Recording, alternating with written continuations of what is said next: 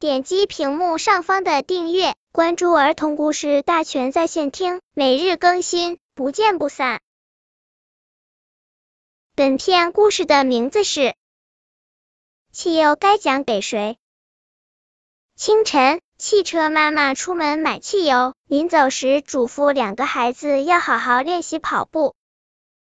晚上，汽车妈妈提着一大桶汽油回来，对他们说：“你们今天谁跑的最出色，我奖给他一桶九十七号油。”红汽车得意的说：“今天我参加跑步比赛，得了第一名。”蓝汽车难为情的说：“今天我参加跑步比赛，落在后面了。”你们今天都跟谁比赛了？汽车妈妈问。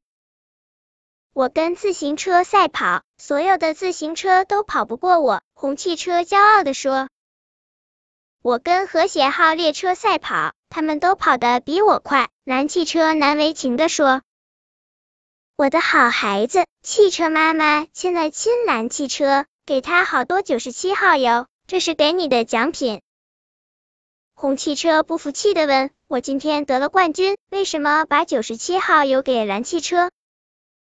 汽车妈妈拉着红汽车的手说：“因为蓝汽车敢和高手比呀。”本篇故事就到这里，喜欢我的朋友可以点击屏幕上方的订阅，每日更新，不见不散。